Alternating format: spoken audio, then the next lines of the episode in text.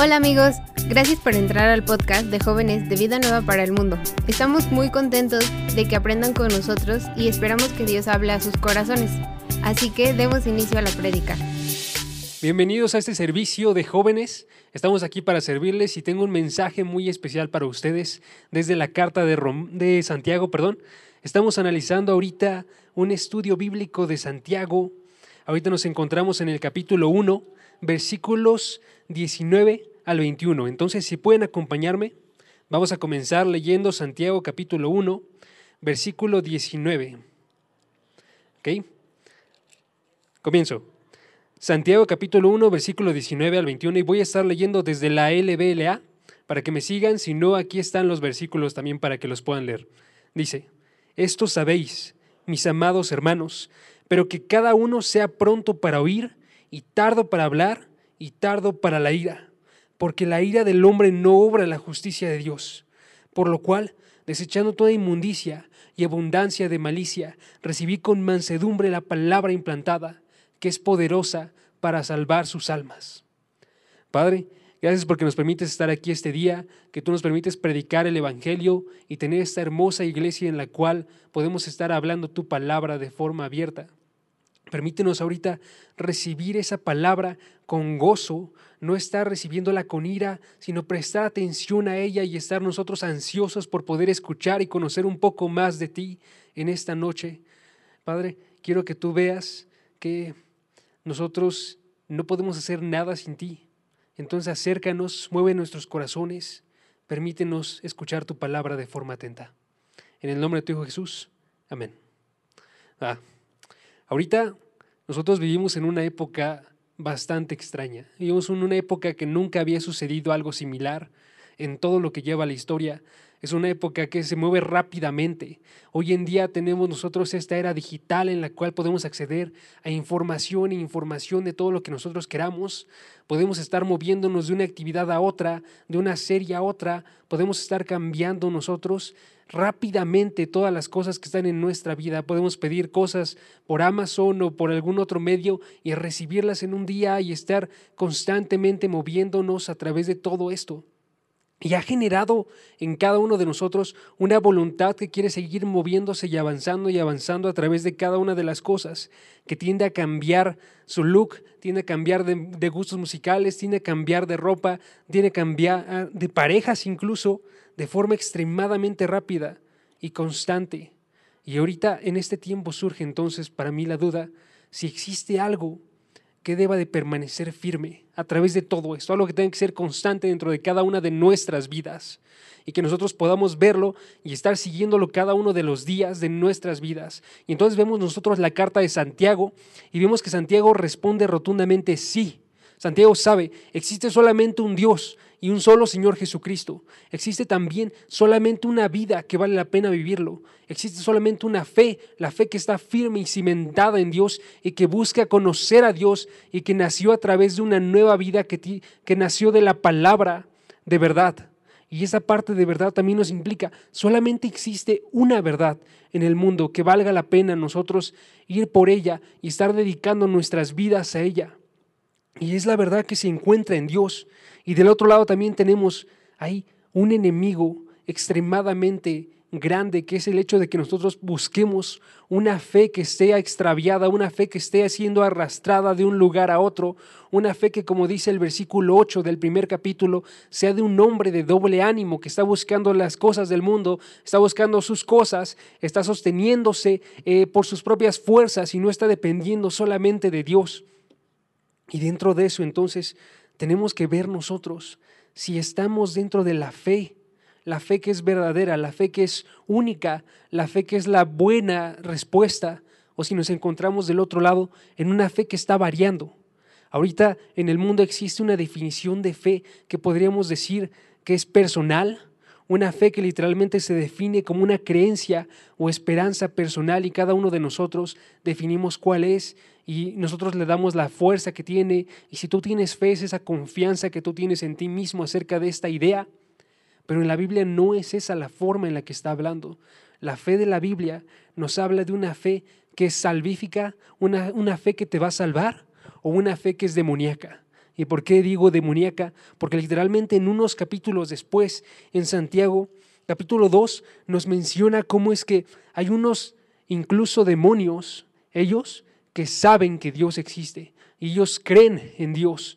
Y del otro lado, las personas que ni siquiera creen en Dios y tienen una fe que no tiene nada que ver con esto, entonces están incluso más separados de esta fe que los demonios, de la fe salvadora. Es una fe que es incluso peor que la fe de los demonios. Y sin embargo, si notamos este versículo en Santiago capítulo 2, versículo 19, nos está hablando de estos demonios que creen y tiemblan, pero no está acusando a los demonios, sino que dice el versículo, ¿tú crees que Dios es uno? Haces bien, también los demonios creen y tiemblan, mas quieres saber, hombre vano, que la fe sin obras es estéril. Está lleno en, en contra de personas que están conscientes, como los demonios, de que Dios existe, pero tienen una fe que no está obrando y es una fe que no es salvadora, porque no entra dentro de esta misma categoría, es otra fe. Nada más tienen la idea de Dios, pero no están obrando y están igual de lejos que los demonios. Y le llama aquí estéril en la traducción LBLA, en la traducción RBR le llama muerta, una fe que está muerta, porque finalmente nunca te va a salvar y nunca va a producir algo bueno dentro de tu vida.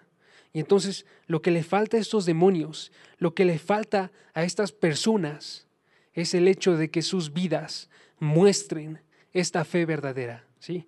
Que sus vidas muestren que tienen una fe parecida a no a los demonios, sino parecida a la fe que Dios quiere que nosotros tengamos. ¿sí?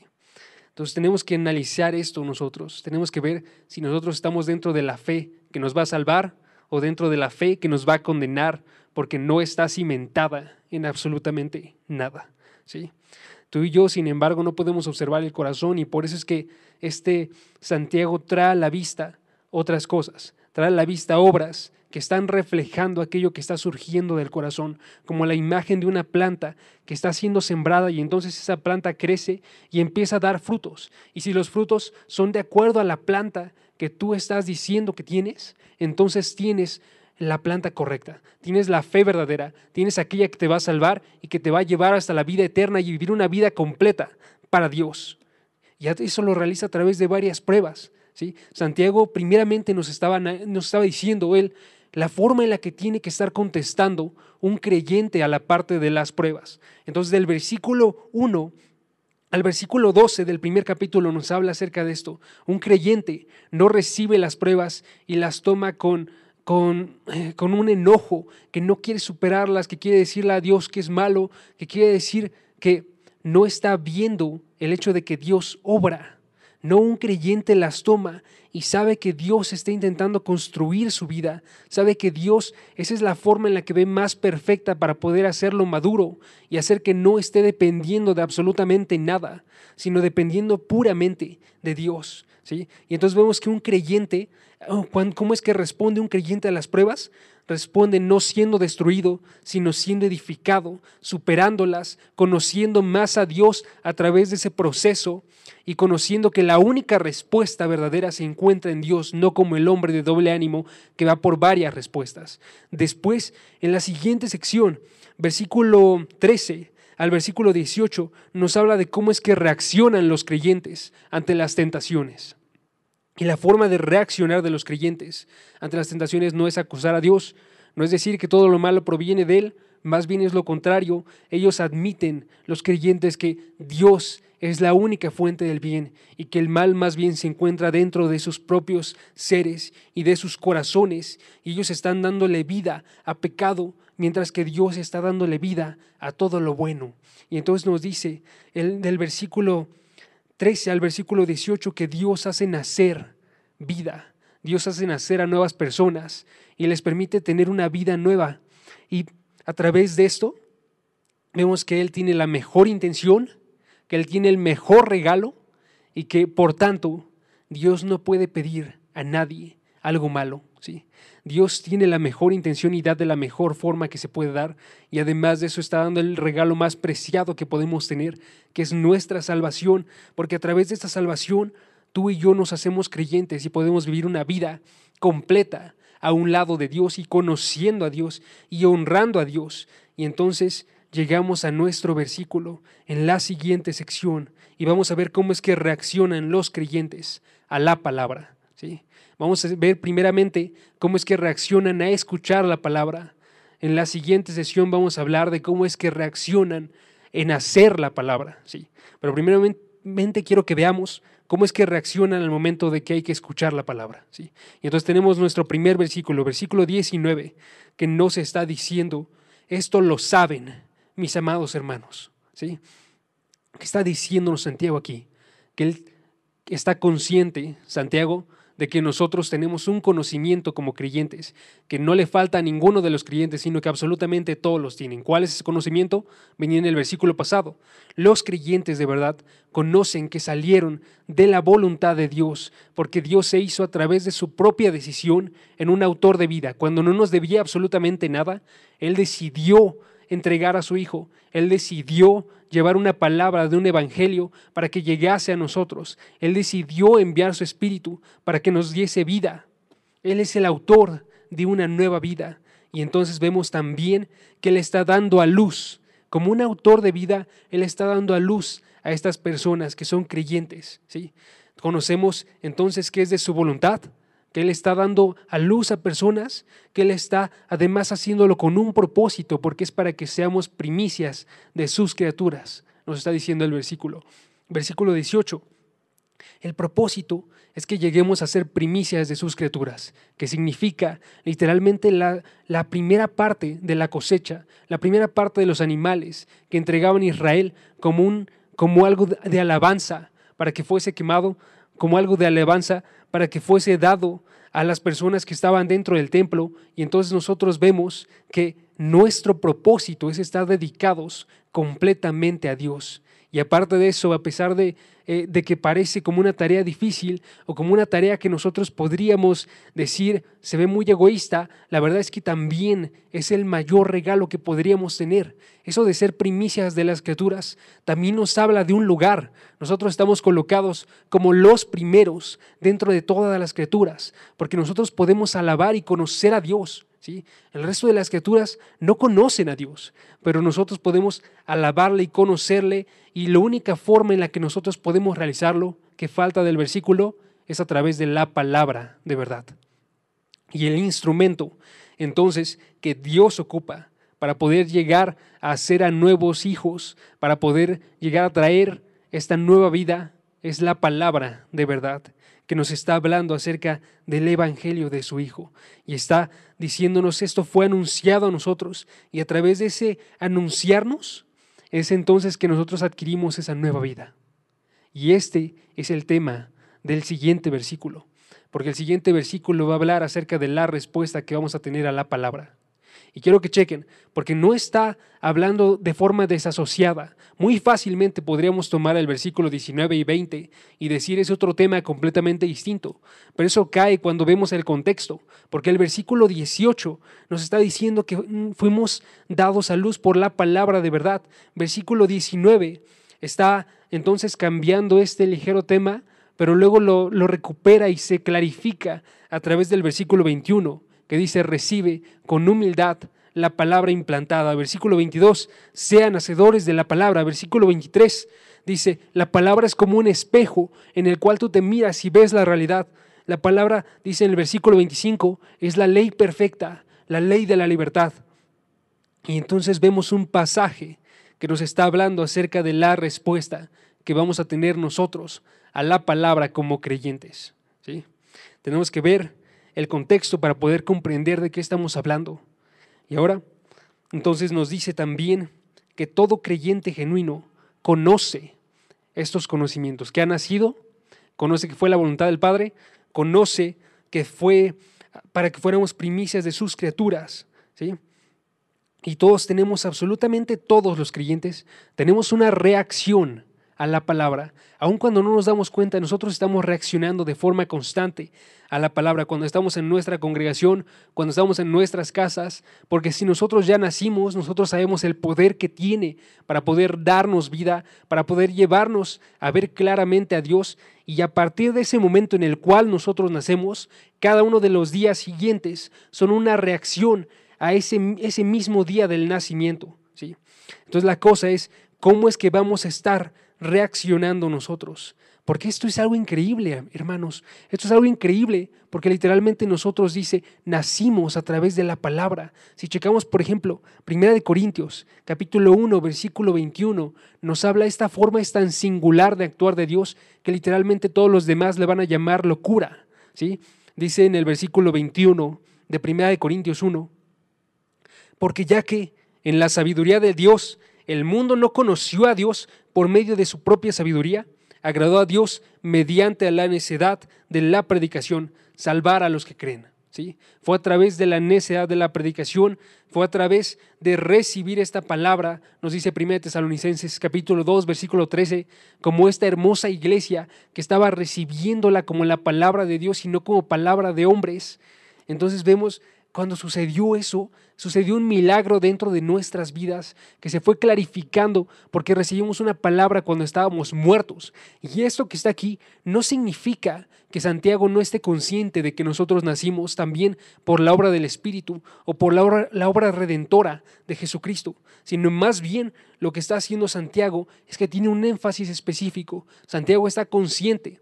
La obra redentora de Jesucristo sucedió y esta palabra, además de eso, se llama la palabra del Hijo, por Romanos 1, versículo 4. Se llama también entonces una, una unión entre esta palabra y la forma en la que actúa el Espíritu. Y entonces el Espíritu lo que realiza es que ocupa esta palabra que es predicada para que pueda entrar en nosotros este mensaje, para que podamos ser salvados y santificados. Y lo resume muy bien Efesios capítulo 1, versículo 13, cuando nos dice, en Él, eso es en Cristo, en Él también vosotros, dice, después de escuchar el mensaje de la verdad, después de escuchar este mensaje, el evangelio de vuestra salvación, esta palabra de verdad, y habiendo creído, fuisteis sellados por el Espíritu Santo. Después de escuchar la palabra en Jesucristo, y nos dice, somos sellados después de haber creído. Es algo hermoso, porque aquí entonces lo que está diciéndonos Santiago, al poner este énfasis es, ningún hombre se salva si no es por la palabra. Y Dios la determinó esta palabra para poder llevar a personas a estar en el Hijo, para poder llevar a personas a creer, para poder llevar a personas a ser selladas, como nos menciona Efesios. Y después dice el siguiente versículo, para ser para la alabanza de su gloria. ¿sí? Y en nuestra vida entonces, fuimos salvados tiempo pasado a través de la palabra y nuestra vida somos salvados tiempo presente cuando la estamos recibiendo y estamos profundizando en ella y estamos conociéndola y estamos creciendo para poder conocer cómo alabar de forma correcta. Nos dice el versículo 2, eh, 10 de Efesios, porque somos hechura suya, nos hizo suyos, creados en Cristo Jesús, pero fuimos creados con un propósito para hacer buenas obras, dice, las cuales Dios preparó de antemano para que anduviéramos en ellas. ¿sí? Y entonces esta palabra es utilizada para poder prepararnos, para poder andar dentro de estas buenas obras. Y si no andamos con esta palabra, nos vamos a perder de estas buenas obras. Y entonces vemos también 2 Timoteo capítulo 3, versículo 17, que nos habla de estas buenas obras y dice, solamente se realizan a través de la palabra, porque la palabra dice, es inspirada por Dios y útil para enseñar, para reprender, para corregir, para instruir en justicia, a fin de que el hombre de Dios sea perfecto, enteramente preparado para toda buena obra.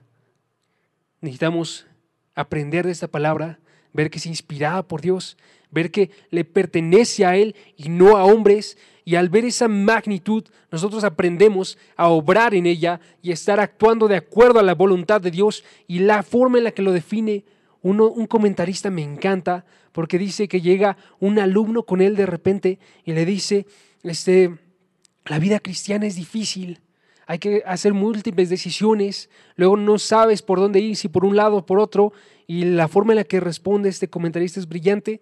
La vida cristiana dice, no es difícil. ¿Por qué?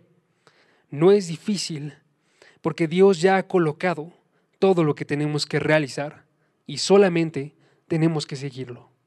Y de la misma forma, hermanos, Dios nos proveyó este manual de qué es lo que a Él le agrada, qué es lo que no le agrada, cómo es que es una vida dedicada a Él, qué es lo que tenemos que realizar para poder tener fuerzas en esta vida dependiendo de Él, dependiendo de la obra de la cruz, dependiendo de la intercesión de Jesucristo hoy en día, allá arriba, en los cielos, y entonces somos nuevas criaturas que solamente tienen que realizar algo, tienen que escuchar esta palabra, criaturas que nacieron como bebés y que necesitaban aprender y aprender a comer y comer y crecer a través de ese comer. Y me encanta la forma en la que lo pone entonces también John MacArthur, que él dice, así como un niño recién nacido, no hay que enseñarle su necesidad de leche materna. Al niño recién nacido de Dios, no hay que enseñarle su necesidad de la palabra de Dios, su comida y bebida espiritual. Y me encanta porque esto es tan cierto. Cuando tú te conviertes, llegas con un hambre por la palabra, llegas con una sed y quieres estar avanzando y avanzando y avanzando porque dependes de ello para poder vivir. Tú vives a partir de que consumes eso y eres nutrido y comienzas a crecer. Pero también está consciente Santiago que hay un punto en el cual muchos eh, nos empezamos a separar de la palabra y empezamos a verla inútil en comparación con lo que es y no la vemos como este regalo que nos va a permitir a disfrutar a Dios y alabar de forma más perfecta y no nos vemos a nosotros mismos como unas plantas que tienen que estar creciendo y continuar avanzando y dando fruto, sino que empezamos a decaer. Y Él está consciente también, Santiago, que la solución para esto es una predicación en amor. Es una predicación que les esté diciendo, hermanos, dice el versículo, amados hermanos, quiero que vean ustedes la palabra de la forma en la que yo la veo, porque yo sé y estoy seguro de lo tremendamente importante y que no podemos subestimar esta palabra, sino que tenemos que aferrarnos y tenemos que ver que aún si la predicación te va a doler, aún si va a estar atacando y confrontando, también te va a estar animando. Y aún si te va a estar diciendo todas las malas respuestas que tú has tenido a la palabra, te va a estar también mostrando el buen camino por el cual vas a poder llegar a cambiar y empezar a honrar más a Dios hoy y cada día, porque tú ni yo somos perfectos. Ambos tenemos que seguir creciendo y viendo y escuchando a este pastor que está queriendo ver el bien de sus ovejas y está haciéndolo a través de cinco órdenes, de cinco imperativos que nosotros vamos a ver ahorita a través de tres puntos. ¿sí? Los primeros tres imperativos en el primero, los siguientes, cada uno con su punto. ¿Ok? Entonces, ¿qué tenemos que hacer nosotros para poder reaccionar y responder de forma correcta a esta palabra? Y se los quiero dar en un mensaje que he titulado Respondiendo correctamente. El primer punto, tenemos que formar una actitud correcta para escuchar. Tenemos que formar una actitud correcta. Y esta actitud correcta es escuchar, ¿sí? Escuchar. Puede, puede, sonar muy sencillo, pero si yo te preguntase cuál es la actitud que tenemos que tener nosotros cuando vamos a escuchar la palabra de Dios, la respuesta es exactamente esa. Tenemos que tener una actitud que está escuchando. Ahora parece sencillo, pero la forma en la que nosotros definimos esto muchas veces es una, eh, eh, no, se acerca en lo absoluto a un verdadero escuchar. ¿sí? La forma en la que lo define Santiago para poder clarificar esto, ¿qué es lo que significa escuchar en verdad? Lo realiza a través de tres órdenes. La primera orden, sean prontos para oír. La siguiente, sean tardos para hablar. La siguiente, sean tardos para la ira. Y entonces vemos a través de esto que nosotros no, recibimos la palabra de forma usual porque no tenemos ese aliento por querer estar escuchando o porque tenemos algo dentro de nuestro corazón que tiene una mala actitud, que, está, que no está atento a escuchar, que a veces está más ansioso por querer responder, que ya tiene una respuesta lista a todas las objeciones, a todo lo que le puedan decir. Y tenemos que vigilar entonces nosotros cómo es que responde nuestro corazón. ¿sí? Muchas veces el corazón cierra los oídos y abre la boca. Y tenemos que ver que así no hay que responder a la palabra de Dios, porque es la palabra de Dios lo coloca un comentario de la siguiente manera. Todo cristiano debe de ser muy cuidadoso con el fariseísmo de oír poco, de hablar mucho y de no hacer nada. ¿sí? De oír poco, de hablar mucho y de no hacer nada. Y entonces la primera parte que agarra Santiago es que tenemos que ser nosotros prontos para oír. Este prontos para oír nos está hablando eh, literalmente de escuchar atentamente. Nos está hablando de unas ansias por escuchar. Es lo que significa la palabra. ¿sí? Ahora, ¿qué podemos asumir? ¿Qué podemos ver implicaciones a partir de esto? Uno, vemos que esto requiere de una valoración diferente. Tenemos que tener una valoración de la palabra que nos dé esas ansias por querer escucharla y esa, y esa gran, gran atención para que podamos nosotros aprender y seguir avanzando. Y esta valoración surge a partir de ver una necesidad. ¿sí? Si nosotros vemos que, que, hay una necesidad enorme dentro de nuestros corazones para poder escuchar, porque literalmente dice, 2 Timoteo capítulo 3, versículo 15, que esta es una palabra que nos hace sabios para la salvación y nosotros queremos esa salvación, tenemos una necesidad enorme y tenemos que adquirirla a través de este escuchar la palabra entonces vamos a poder escuchar con unos corazones necesitados que quieren ese grandioso poder y que necesitan ansiosamente de poder escuchar estas palabras. Y ahí mi pregunta para ti es, ¿estás de acuerdo que esta es la forma de salvación? ¿Eres un creyente que está de acuerdo que esta es la forma a través de la cual tú fuiste salvado? Porque si sí, tenemos que voltear y ver que hay una mayor importancia en esto que en todas las otras cosas que hay en este mundo exceptuando a Dios, ¿sí? Simplemente está debajo de Dios la palabra. ¿Qué? ¿Tiene esta importancia para ti? Estás viendo que realmente es así de importante y te enfocas en tu vida a conocer esta palabra y estás agradeciéndole a Dios que tienes la oportunidad de escuchar mensajes cada día a través de esta iglesia hermosa que nos ha provisto. ¿O no existe una sola emoción de preocupación dentro de tu corazón por conocer esta palabra? Y por ser salvado. Porque es lo que significa, si no existe una emoción en tu corazón que está buscando escucharla, no tienes una que esté buscando ser salvado, porque no ves esa necesidad. Me, me encanta la imagen de la comida como una imagen para ilustrar esto, porque tú pasas un día sin comer y el siguiente día te sientes hambriento, empieza a gruñir tu estómago, te sientes mal, pasan un par de días, te empiezas a sentir mareado, te sientes cansado, cambia la forma en la que tú estás viendo todo el mundo. Pero, ¿qué sucede cuando tú no consumes la palabra un día? ¿Qué sucede cuando tú no vas y quieres escuchar la voz de Dios en este día y muchas veces ni siquiera tenemos una reacción cercana, ni siquiera ese hambre de se está sintiendo algo en mi estómago. ¿Estamos viendo nosotros que tiene ese valor o no lo estamos viendo? Siguiente cosa que implica también esto es que tenemos que tener un espíritu que sea enseñable. Un espíritu que sea enseñable. Dice aquí, tiene que ser pronto para oír. Si es alguien que es pronto para oír, sabe que tiene que recibir algo escuchando con atención, ¿sí? Tiene que escuchar atentamente, tiene que ser un hombre de Dios o una mujer de Dios que es definido por el hecho de que busca la palabra de Dios, ¿sí?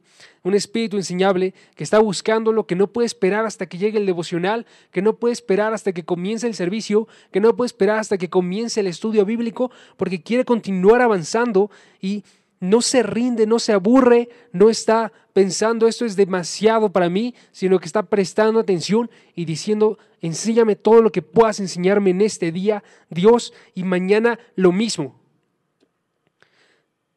La forma en la que lo recibe un espíritu que es enseñable es que él sabe que es una palabra de parte de Dios y no una palabra de parte de hombres, que le da más valor, que le da más un, un lugar para que esté eh, enseñándote a ti, ¿sí? Es más valioso que cualquier cosa que aprendes en la escuela, es más valioso que cualquier cosa que aprendes en la tele, es más valioso que cualquier habilidad que tú puedas tener. Es la palabra de Dios. Y repito, segunda de Tesalonicenses, primera de Tesalonicenses, capítulo 2, versículo 13, tenemos una imagen de una hermosa iglesia que estaba siguiendo esta palabra y que la había recibido, nos dice el versículo, porque no como palabra de hombres, sino como lo que realmente es la palabra de Dios, la cual también hace la obra en vosotros. Esta es una palabra especial porque esta palabra realiza una obra en ustedes. ¿sí? No tú la agarras y empiezas a realizar una obra contigo mismo. No, tú solo tienes que poner atención porque la palabra trae consigo un maestro y ese maestro actúa cuando tú le prestas atención en tu vida. Tres, también vemos que esto implica la grandeza de la palabra y esto es que es santa. Esta palabra es santa. ¿sí? Existen formas de escuchar que no valoran la opinión de otros en, la, en el valor que tienen verdad. ¿sí? Existen formas en las cuales incluso discutimos uno con el de otro y de repente tú ya no estás escuchando lo que te están diciendo, tú estás formulando dentro de ti mismo cuál va a ser tu siguiente argumento. Y entonces salen discusiones que no dan frutos, salen discusiones que no están llevando nada y muchas veces eso sucede cuando tú estás escuchando la palabra y tú ya tienes una respuesta dentro de ti. Yo no voy a estar agarrando esto, sino yo voy a estar respondiendo de la siguiente manera. Ahora la forma en la que tendrías que verlo, si es santa la palabra, si es valiosa y es grande, Tú sabes que tienes que ser cuidadoso, extremadamente cuidadoso en la forma en la que escuchas, en la forma en la que la recibes y en la forma en la que la respondes. Y entonces vemos la iglesia de Berea, cuando estaban llegando Pablo y Silas a predicar, y la forma en la que ellos hasta dice eran más grandes que la iglesia de Tesalónica. Dice Hechos capítulo 17, versículo 11, eran más nobles que los de Tesalónica, aún más que esta iglesia que recibió la palabra de Dios, ¿ok? Dice, pues recibieron la palabra con toda solicitud. Ellos estaban ansiosos, escudriñando diariamente las escrituras para ver si esas cosas eran así. Y estaban viendo la importancia de eso, porque ellos iban a las escrituras y a pesar de que estaban recibiendo la palabra del mismo Pablo, ellos querían analizar que estuviese todo en orden, que estuviese de acuerdo a la palabra de Dios y que no hubiese nada que se saliese de este ambiente de verdad, y no mentiras. ¿sí? Aleja todas las mentiras. Yo me quiero quedar solamente con esto y me encanta. Hay unas iglesias que están en Asia que reciben unos cuantos misioneros al año porque ahí eh, tienen unos lugares donde persiguen a las personas por ser cristianos. Y había un predicador llamado David Platt que fue a predicar ahí. Y entonces él lo que, lo que vivió fue el hecho de que se acercaron a él y le dijeron, queremos que nos enseñes todo lo que puedas, ¿sí? No, no recibimos a tantas personas, queremos escuchar todo lo que se pueda. Y entonces estuvieron desde la madrugada hasta la noche escuchando de la palabra. De repente ya se tenía que ir David Platt y lo convencen para que se quede otra vez y que escuchen otra vez la palabra todo el día, de la madrugada a la noche y no paran porque ahí existe ese amor constante y pueden ver que si tienen la palabra de Dios esto es un milagro extremadamente grande que tiene que ser valorado de la misma forma que nosotros tenemos que tener este libro y estarlo consumiendo todos los días como el mismo aliento de Dios. ¿sí?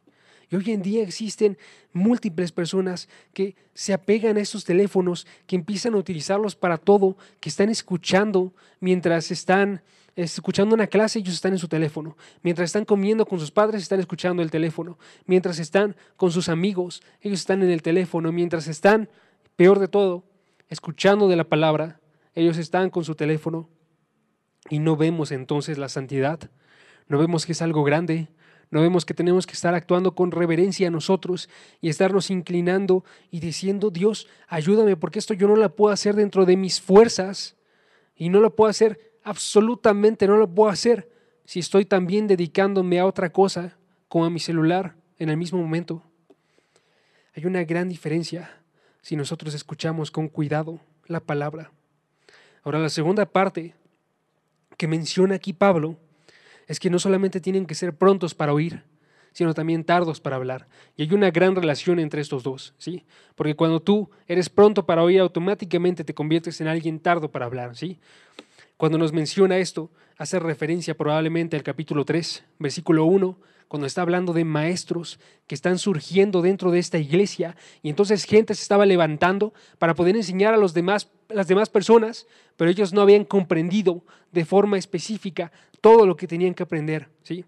No habían comprendido y no se daban cuenta y sucede también en estos días que tú cuando te levantas y te colocas en un púlpito, cuando tú te colocas en un lugar diciéndole a los demás, enseñando algo, tú te estás presentando primeramente delante de Dios. ¿sí? Te estás presentando como su boca, te estás presentando como alguien que no puede errar delante de Dios. Y nos dice 2 Timoteo capítulo 2, versículo 15, más bien todos los que van a adquirir esta responsabilidad y todos los que se van a estar acercando para poder enseñar a los demás, tienen que primeramente procurar con diligencia acercarse a Dios aprobados como obreros que no tienen de qué avergonzarse, que manejan con precisión la palabra de verdad. Está hablando de predicadores, nos está hablando de maestros y está diciendo ellos tienen que hacerlo con cuidado porque están delante de Dios, tienen que hacerlo con diligencia, con un constante trabajo, con horas y horas de preparación para que no sean avergonzados delante de Dios, porque Él es el que lo está viendo primeramente. Igual te aceptan tus amigos, igual te aceptan los demás, pero si es un lugar en el que tú no tienes que estar, no te coloques en ese lugar, es lo que está diciendo aquí. Un maestro tiene que ser primeramente un buen discípulo, tiene que saber primeramente cómo escuchar, tiene que saber primeramente estarlo obrando, ese escuchar por varios años y estar aprendiendo que no se trata acerca de ser un maestro, se trata acerca de una relación de comunión y cercanía con el Dios vivo. Y entonces lo que dice Santiago 3, versículo 1, dice, hermanos, no os hagáis maestros muchos de vosotros, sabiendo que recibiremos un juicio más severo. Un juicio más severo. No se toma a la ligera la palabra de Dios y no se toma a la ligera enseñar la palabra de Dios. ¿sí? Ahora, aquí tenemos que ser cuidadosos también, porque existe esta manifestación de hablar eh, que es mala, ¿sí? el reaccionar y estar instantáneamente queriendo enseñar. Pero también existe una manifestación interna al momento en el cual tú escuchas mal. Y esto se define por el siguiente, la siguiente parte del versículo. Dice, tienen que ser también tardos para la ira. Ahora aquí no nos está hablando acerca de una ira explosiva, ¿sí? de la forma en la que tú reaccionas a algo de forma abrupta. Nos está hablando acerca de una ira que en griego es orge, una ira que crece en rencor de forma constante y paciente. Y entonces nos está hablando de una ira además en el contexto que no es hacia otras personas, sino que es hacia la misma palabra de Dios. Cuando nosotros vemos, por ejemplo, 2 Timoteo 3, versículo 16, vemos que la palabra no solamente es para confortarnos, no solamente es para enseñarnos, sino que nos dice también el versículo, es para reprender y para corregir. Y si nosotros pensamos que nuestro corazón está bien, y no recibimos esta palabra, sino que crecemos en resentimiento, entonces estamos obrando un mal contra nosotros mismos, porque estamos yendo en contra de Dios. Entonces la siguiente parte del versículo dice, la razón por la cual no hay que hacer esto, porque la ira del hombre no obra la justicia de Dios. ¿sí? Si tú quieres a Dios, si tú quieres hacer las cosas que Él quiere, y de repente vas y tú te estás inclinando más bien por cosas que Él odia, y no quieres recibir su enseñanza, y no quieres que cambie tu corazón, tienes una voluntad que está yendo en contra de Dios. ¿sí? Del otro lado, esta parte de justicia nos está hablando de cómo es que actuamos. Si actuamos en la voluntad de Dios o actuamos fuera de su voluntad, si actuamos con las buenas obras que había mencionado hace rato, o si actuamos fuera, y lo sabemos porque en Santiago capítulo 3, versículo 18, nos vuelve a mencionar esta justicia. Y entonces dice, la semilla cuyo fruto es la justicia se siembra en paz, no se siembra en ira, se siembra en paz por aquellos que hacen la paz. Y cuando tienes esta relación de paz con Dios y recibes todo, a pesar de que va en contra de ti, tú le dices, Dios, tú eres mejor que yo, Dios, tú eres más grande que yo, y yo quiero lo que sea que tú me tengas que dar y no lo que yo tengo. La forma en la que hay una ira santa es la forma en la que oraba Jesús. Y Jesús no iba en contra de Dios, Jesús iba en búsqueda de las cosas de Dios. Jesús se enojó en Marcos capítulo 3, versículo 5, cuando cuestionaban su habilidad para hacer milagros.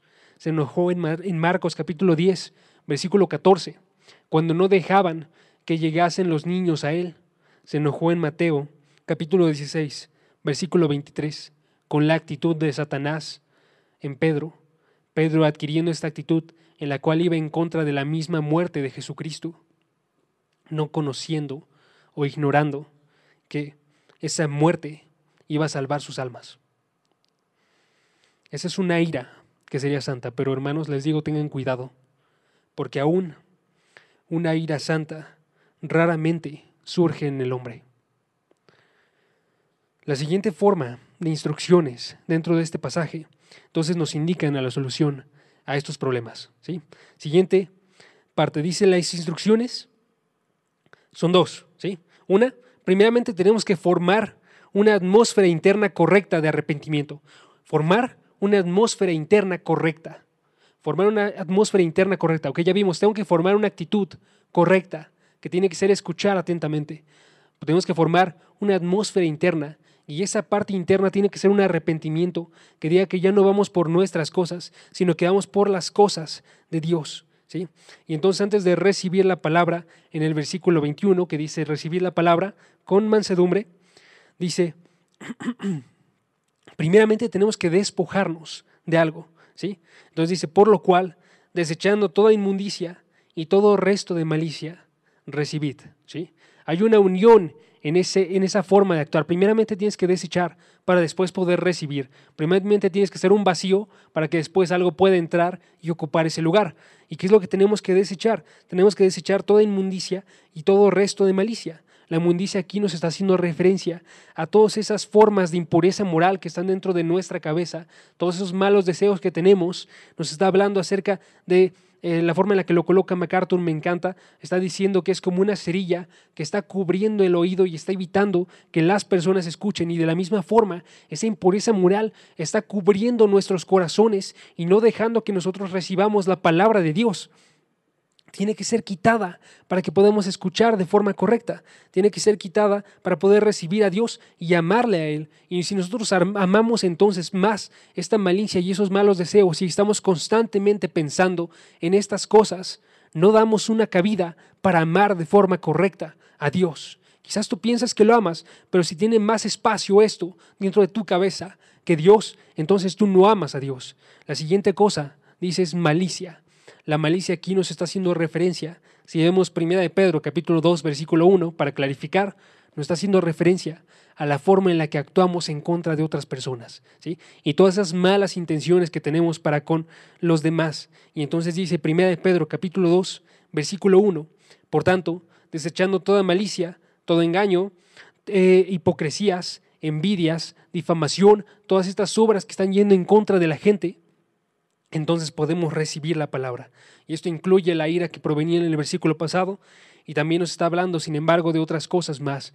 Y tenemos que cada quien examinar su vida para ver dónde están sus intenciones, qué es lo que quiere lograr con esa vida.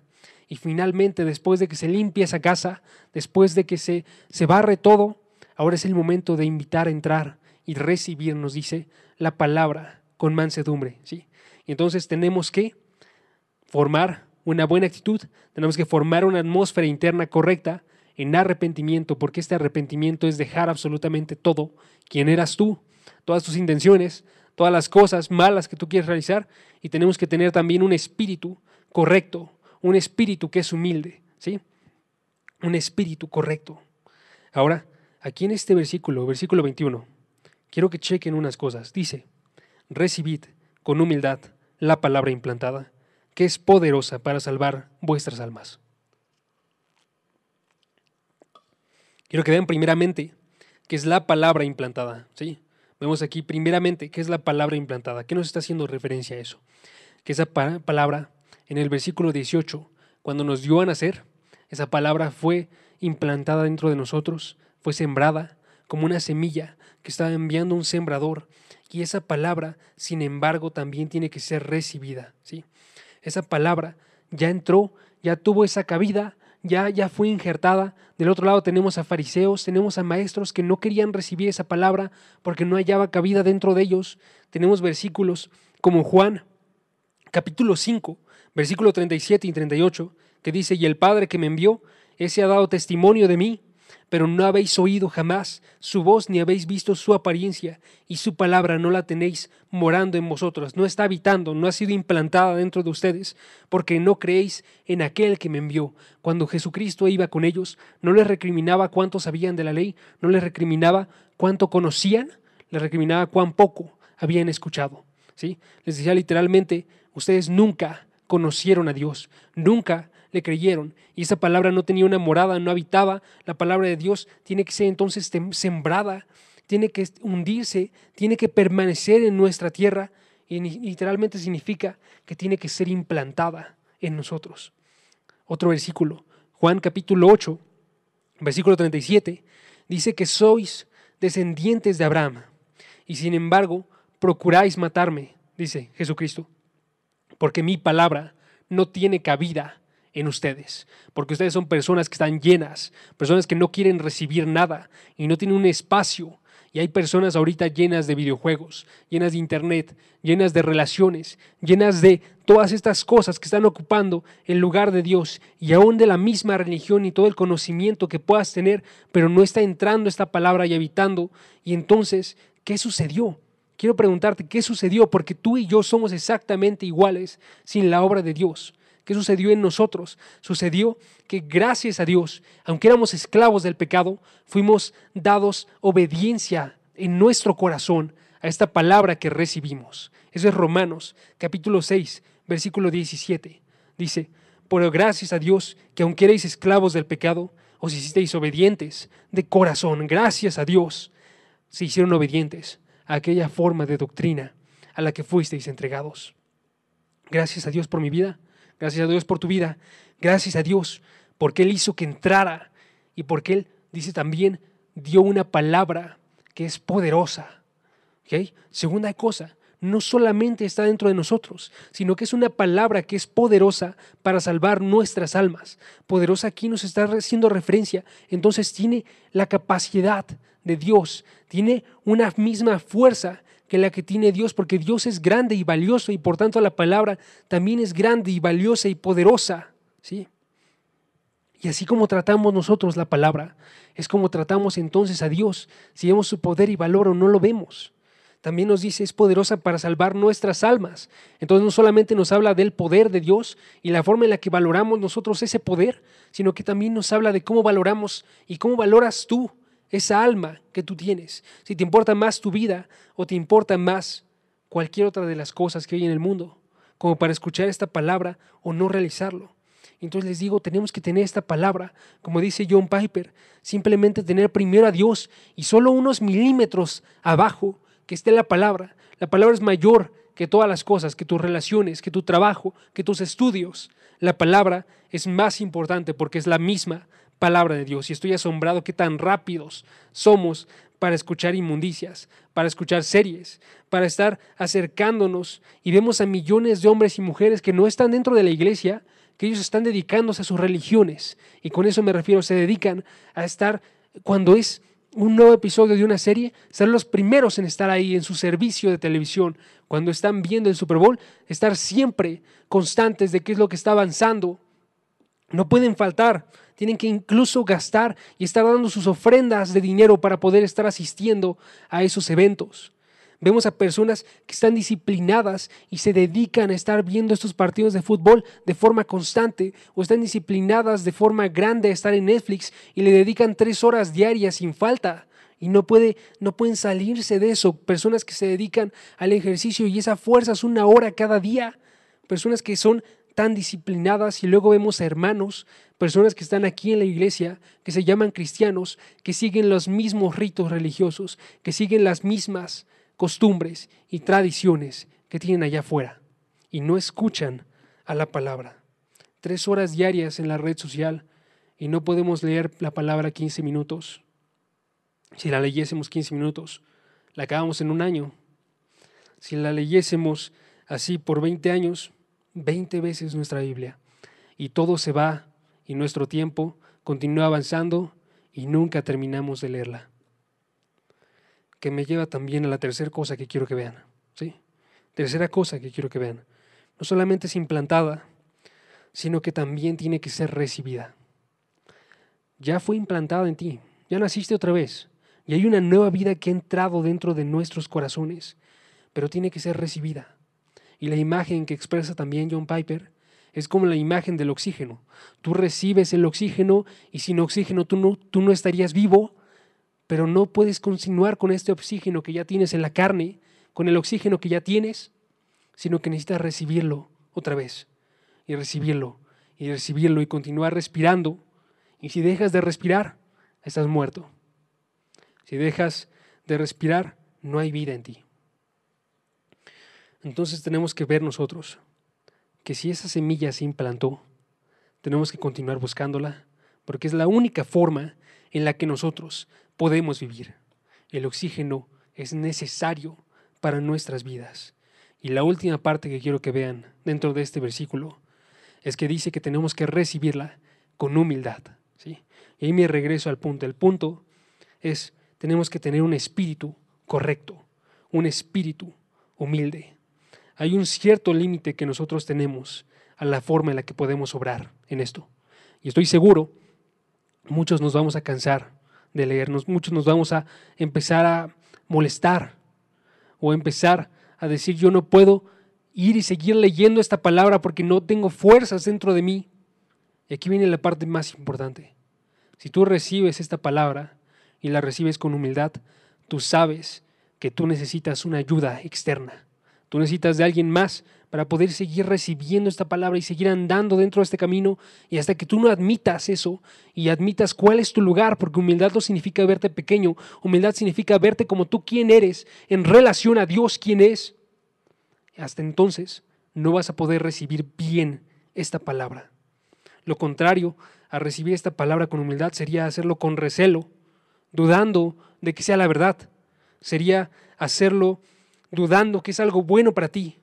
Podría ser también recibirlo parcialmente, no pensando en todo lo que tú quieres que vayas a entregarlo, sino queriendo conservarlo y solamente recibiendo aquello que no te afecta dentro de tu vida.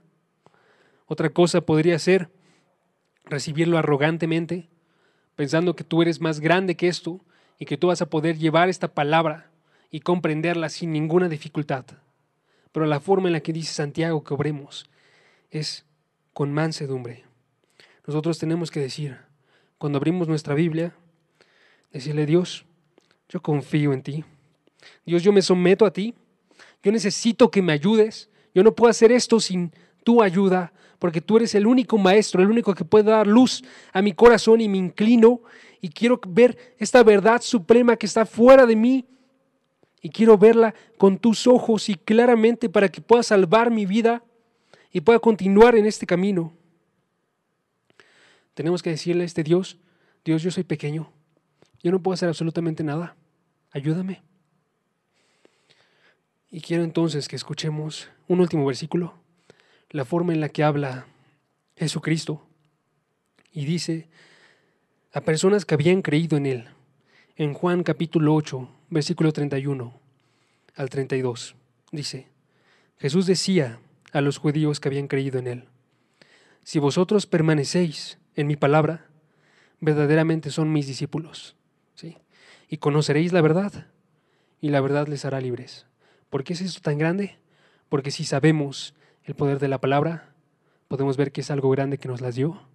Podemos ver es algo amoroso que quiere que ellos permanezcan dentro de la palabra y que los llama a continuar porque ya creyeron, pero tienen que seguir dentro de esta palabra y dice, finalmente, esto que te estoy dando va a darte una libertad en tu vida, va a permitirte estar a mi lado y estar obedeciendo sin ninguna dificultad.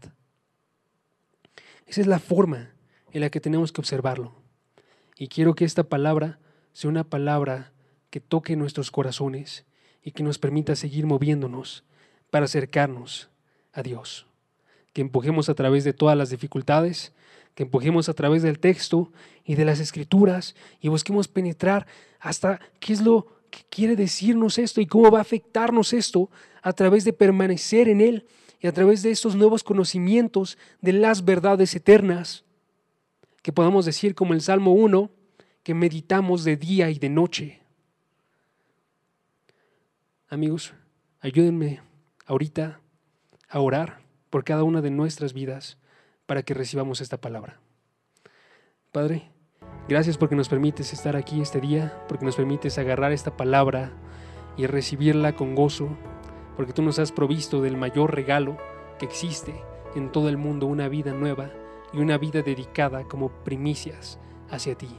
Permítenos hoy agarrar esta palabra prontos para oír, tardos para hablar, tardos para airarnos, que podamos desechar todo y arrepentirnos de todo lo malo que hemos realizado, que podamos quitarlo porque queremos recibirte a ti de forma más completa y solo lo podremos hacer si dejamos a un lado todo lo demás. Y permítanos recibirlo con una humildad que sea sincera, una humildad que esté viendo en verdad cuál es nuestro lugar dentro de esta creación, cuál es nuestro lugar en relación a ti y cómo es que tú has colocado un plan increíble para que veamos la hermosura de tu Hijo por sobre toda falsa hermosura que vemos en nuestros corazones o en el mundo. Permítenos ahorita estar amándote y continuar viéndote como nuestro Padre y nuestro Señor. En el nombre de Cristo Jesús. Amén. Amigos, gracias por estar en este servicio con nosotros eh, y espero que puedan acompañarnos la próxima semana para observar la forma en la que tenemos que aplicar y hacer esta palabra.